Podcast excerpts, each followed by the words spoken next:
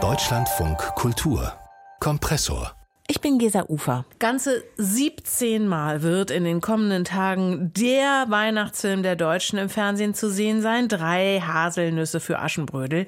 Die 50 Jahre alte Koproduktion von Tschechoslowakischer Filmgesellschaft und der DEFA in Potsdam. Wie aber sieht es eigentlich andernorts mit klassischen Weihnachtsfilmen aus? Das genau schauen wir uns dieser Tage in einer losen Folge hier im Kompressor an. In Russland erfreut sich die romantische romantische Komödie Ironie des Schicksals allergrößter Beliebtheit. Der Film ist Mitte der 70er Jahre entstanden und seit kurzem gibt es sogar ein Remake, das ausgerechnet aus den USA kommt. About Fate heißt es da und läuft auf Amazon Prime Video dieser Tage.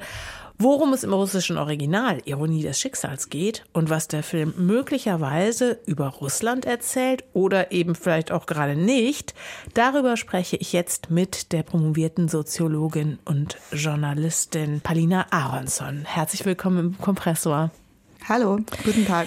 Worum geht es ungefähr in, dem, in diesem Film? Das ist ja eine ziemliche Posse. Also es geht um ziemlich viel Verwechslung erstmal, ne? Es geht natürlich um Liebe, was sonst? Stimmt. Wie würde man die Handlung ungefähr skizzieren? Also, ein Moskauer Arzt, der Zhenya, der mit seiner ziemlich diktatorischen Mutter in einer Wohnung zusammenlebt, geht mit seiner Freundin in die Banja am 31. Dezember zum Silvester feiern. Das muss man vielleicht kurz erklären, denn äh, Banya, das ist ja die russische das ist Sauna. So eine Art Sauna. Und anders als bei uns wird da ordentlich gebechert. Vielleicht Richtig. hören wir mal kurz rein, wie sich das dann so anlässt. Только одна. Ну, Галка, будь счастлива. У меня до приема в поликлинике было ночное дежурство. А она что, больная? Нет, ну, ну, Ja, da betrinkt sie sich mächtig und es stellt sich fest, dass einer von den vier Freunden nach Leningrad, also heutzutage St. Petersburg, wo ich auch übrigens herkomme, dass einer von den vier Männern nach Leningrad fliegen muss, aus irgendwelchen Anlass. Jetzt weiß ich nicht mehr warum. Aber die sind so besoffen, dass sie nicht mehr wissen, wer. Aus irgendwelchen Grund entscheiden sie, dass es der Zhenya ist, der Arzt, der, wie gesagt, mit seiner Mama lebt und der Silvester eigentlich mit seiner Verlobten verbringen soll. Und die Verlobte ist jetzt auch nicht die, muss man sagen, deren Anwesenheit er sich wirklich so herbeisehnt. Tatsächlich, tatsächlich. Das ist ähm, eine Dame, die ihren Mutter gut gefällt, aber mehr wissen wir nicht. Die Freunde packen Jenny in ein Flugzeug, in einen Tu-134 vermutlich, und der fliegt nach St. Petersburg, nach Leningrad. In Leningrader Flughafen Pulkowo wacht er auf, ähm, immer noch im festen Glauben, er ist immer noch in Moskau im Flughafen.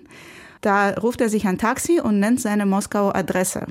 Dritte Straße der Bauarbeiter, 25, Wohnung 12.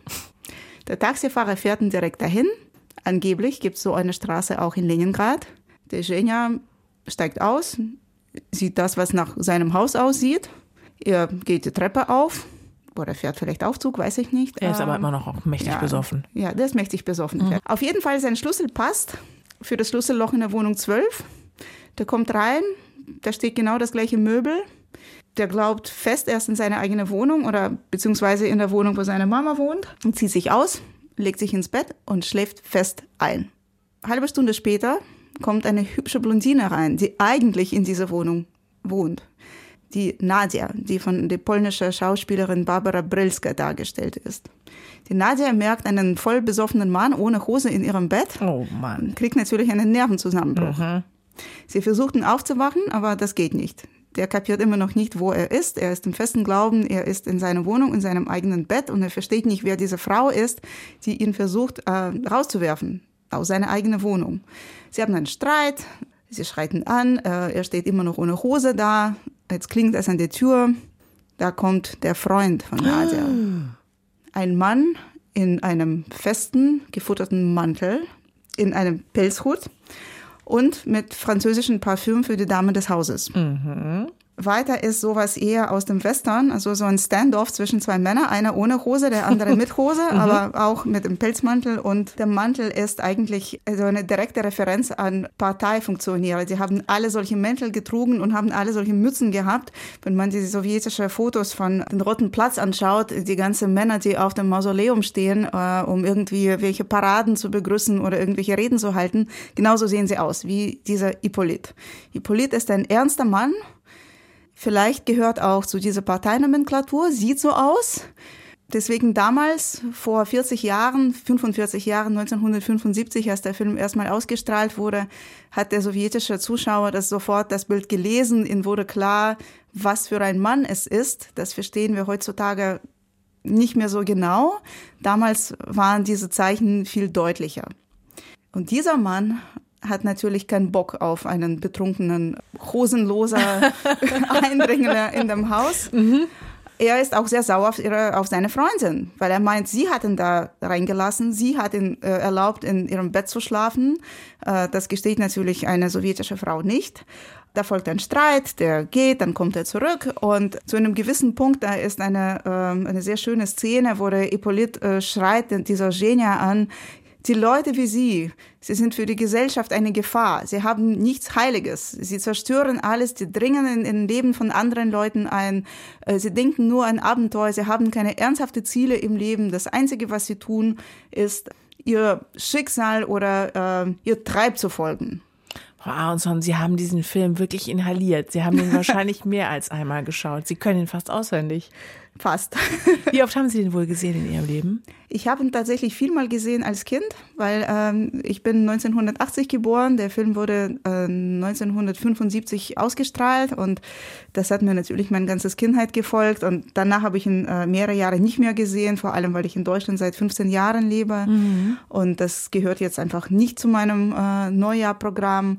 Aber als Teil meiner soziologischen Forschungstätigkeit äh, schaue ich drauf, wie in Russland die alte sowjetische Narrativen auch neu wahrgenommen wurden.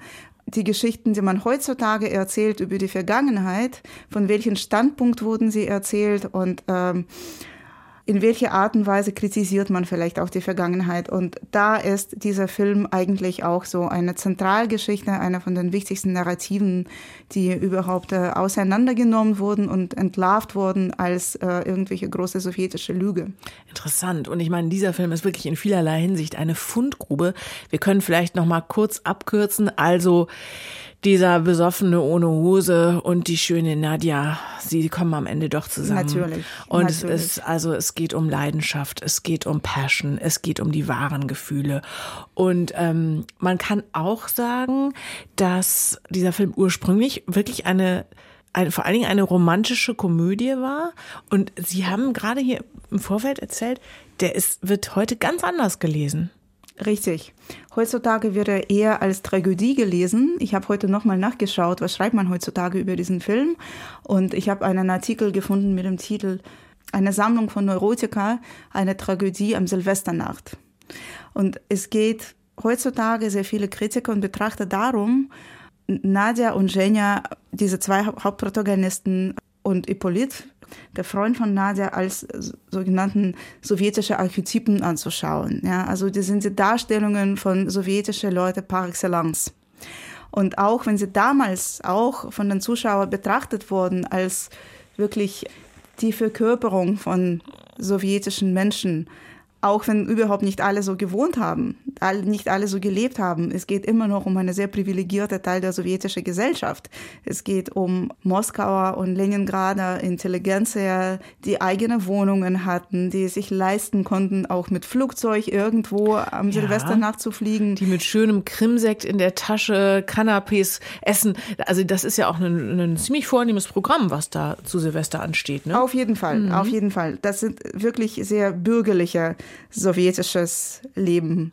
Ja. Immer noch, ich glaube, diese Definition der Liebe, die Hippolytna so äh, gut formuliert hatte, das Schicksal zu folgen, das Leidenschaft zu erleben, für die Gesellschaft bedrohlich zu sein, das ist das, was in Sowjetunion von vielen Leuten als die echte Definition der Liebe verstanden wurde.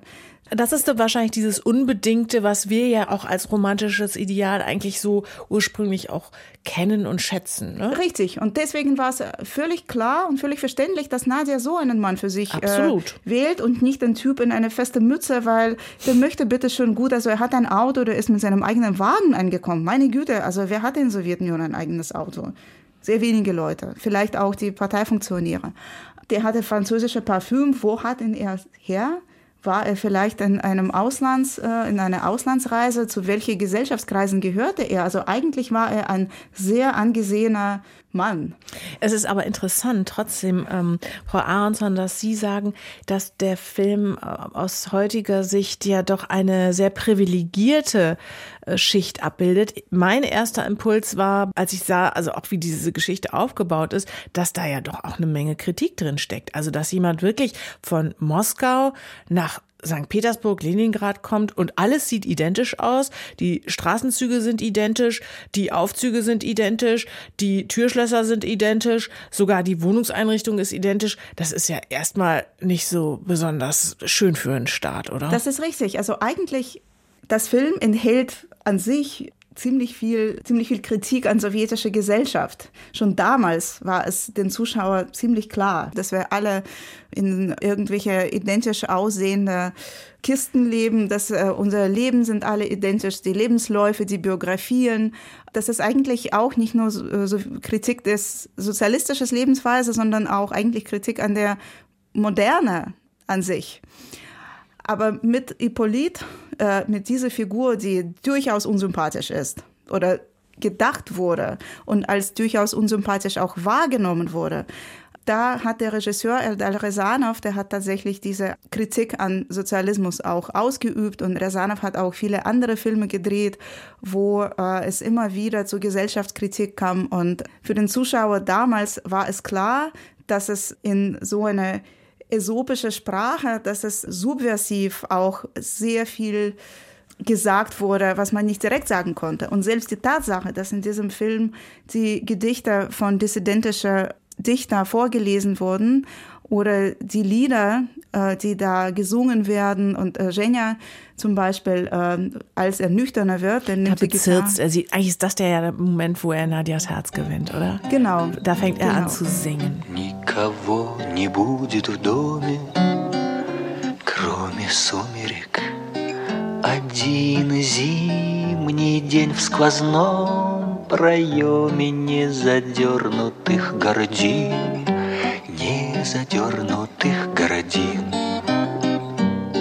Er singt die Lieder von sowjetischer Chansonnier, könnte man sagen. Das ist eine, auch so eine sowjetische Besonderheit. Die Männer mit Gitarren, auch teilweise Frauen mit Gitarren, aber es war eher so ein Männersport. Und sie haben sehr lyrische, sehr schöne Lieder geschrieben, die von sowjetischer Intelligenz wahnsinnig beliebt waren. Und mit dieser Lieder hat man auch ein bisschen Abstand von sowjetischen Alltag genommen die waren auch ein Symbol von ein Leben. So eine Art Eskapismus. Der Politik. Mhm. Verstehe. Genau. Mhm. Und als Gene diese Lieder singt, das ist für den Zuschauer klar, zu welcher gesellschaftlichen Klasse er gehört, welche politische Einstellungen er hat. Und selbst das ist eigentlich ein Zeichen davon, dass schon damals eigentlich war dieser Film eine Gesellschaftskritik. Ein Kommentar auf diese Gesellschaft. Interessant, aber trotzdem nochmal, was Sie sagen, dass dieser Film ursprünglich ja so eine Art Kultstatus genossen hat als romantische Komödie und inzwischen eigentlich sich alle, wenn ich sie richtig verstehe, vor diesem Film versammeln und kaputtlachen über diese alten Zeiten oder wie wird heute auf diesen Film geschaut? Sehr kritisch. Die Hauptprotagonisten betrachtet man tatsächlich als die Darstellungen von sowjetischen Archetypen. Archetypen, mhm. ja. Also es gibt so einen Ausdruck in der Soziologie, Homo Sovieticus. Mhm. Äh, ich mag es wirklich ungern, weil ich finde es so eine Art von Klischee, Klischee. Klischee, Klischee, mhm. Klischee. Aber interessanterweise werden jetzt diese Protagonisten in erster Linie als psychologisch unfähige Menschen angesehen. Es gibt seit Anfang 2000 sehr viele revisionistische Lesarten. Also heutzutage interpretiert man diese mhm. Geschichte ganz anders äh, und vor allem man betrachtet diese Protagonisten als psychologisch unfähig. Mhm. Man sagt, jedes Jahr erscheinen Dutzende von Artikeln in äh, russischer Presse die von äh, Psychologen oder von Menschen, die sich als Psychologen verstehen, äh, geschrieben wurden, äh, wo es darum geht, jetzt bitteschön, kommt jetzt Silvester, schaut bitte diesen Film nicht an, weil ihr lernt schlechte psychologische Patterns daraus. Ähm, es waren sowjetische Leute, die völlig infantil waren. Sie konnten keine gesunden Entscheidungen treffen. Der Hauptprotagonist ist ein Alkoholiker, der ist infantil, der lebt immer noch mit seiner Mutter. Was für eine Beziehung er mit seiner Mutter bitteschön hat. Also ein erwachsener Mann, der so abhängig äh, von Mutterfigur ist, das ist psychologisch völlig ungesund. Dabei hat er noch irgendwelche Freundinnen, die er viel zu einfach verlässt. Das ist äh, eigentlich so total moralisch fragwürdig. Ähm, nicht nur moralisch fragwürdig, sondern auch psychologisch unreif. Ja. Äh, und danach noch diese Frau, bitteschön. Also ganz ehrlich, welche Frau erlaubt sich, so eine Geschichte anzufangen? Sie hat doch überhaupt keinen Selbstwert. Sie hat keine persönlichen Grenzen, also wirklich ganz buchstäblich keine persönlichen Grenzen. Wenn jemand in ihr Haus so eindringen kann, dann sie hat keine, äh, kein Gefühl von Autonomie. Und wie sie auch sich mit ihrem Freund ihrerseits umgeht, das ist auch ein Zeichen von psychologischer Unreife. Äh, das sind Menschen, die nicht in der Lage sind, über ihre Gefühle gesund zu reden, eine Lösung zu finden. Und solche Interpretationen nehmen mit jedem Jahr zu und sie ersetzen teilweise die echte politische Kritik, die echte politische Gesellschaftskritik. In einem Land, wo man nichts offen aussprechen darf, solche Ausreden sind eine Art, mit Vergangenheit irgendwie umzugehen.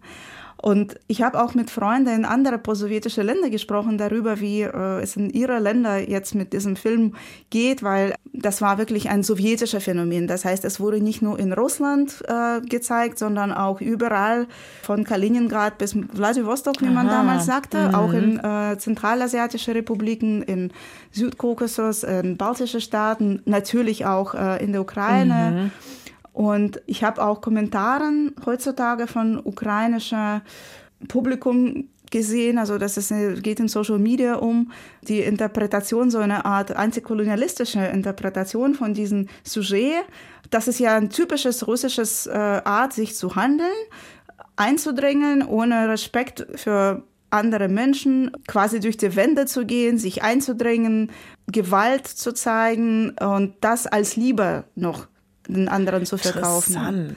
Ja, denn man muss schon sagen, also da, da, die beiden prügeln sich dann auch, also mhm. es geht schon äh, hoch her und ja, mit diese Deutungsart kann man kann man durchaus, man versteht die Lesart sozusagen.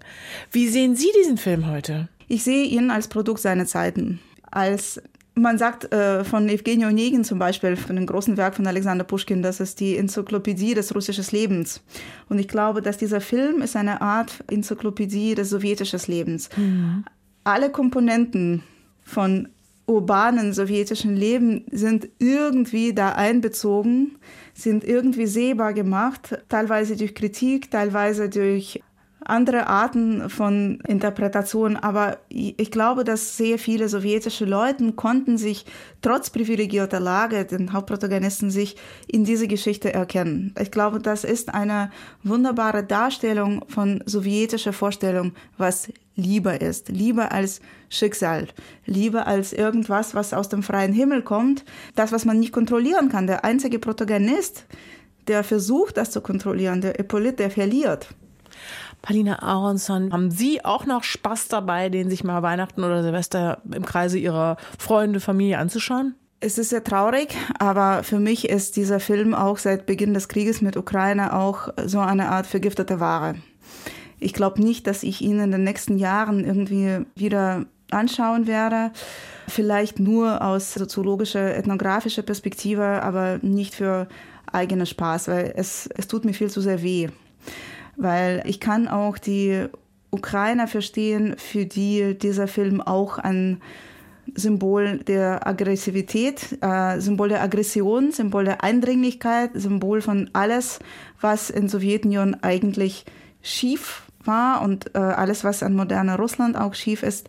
Und das ist für mich auch jetzt vergiftet. Die promovierte Soziologin und Journalistin Palina Aronson über den russischen Film Die Ironie des Schicksals. Und wenn Sie jetzt neugierig geworden sind, diesen Film, der in Russland traditionell zum Jahreswechsel zu sehen ist, den finden Sie in voller Länge mit englischen Untertiteln bei YouTube. Und wenn Sie Lust haben, noch mehr Produktionen aus der Kompressor-Redaktion zu hören, dann abonnieren Sie doch am besten unseren Podcast überall da, wo es Podcasts gibt oder auch in der DLF Audiothek App.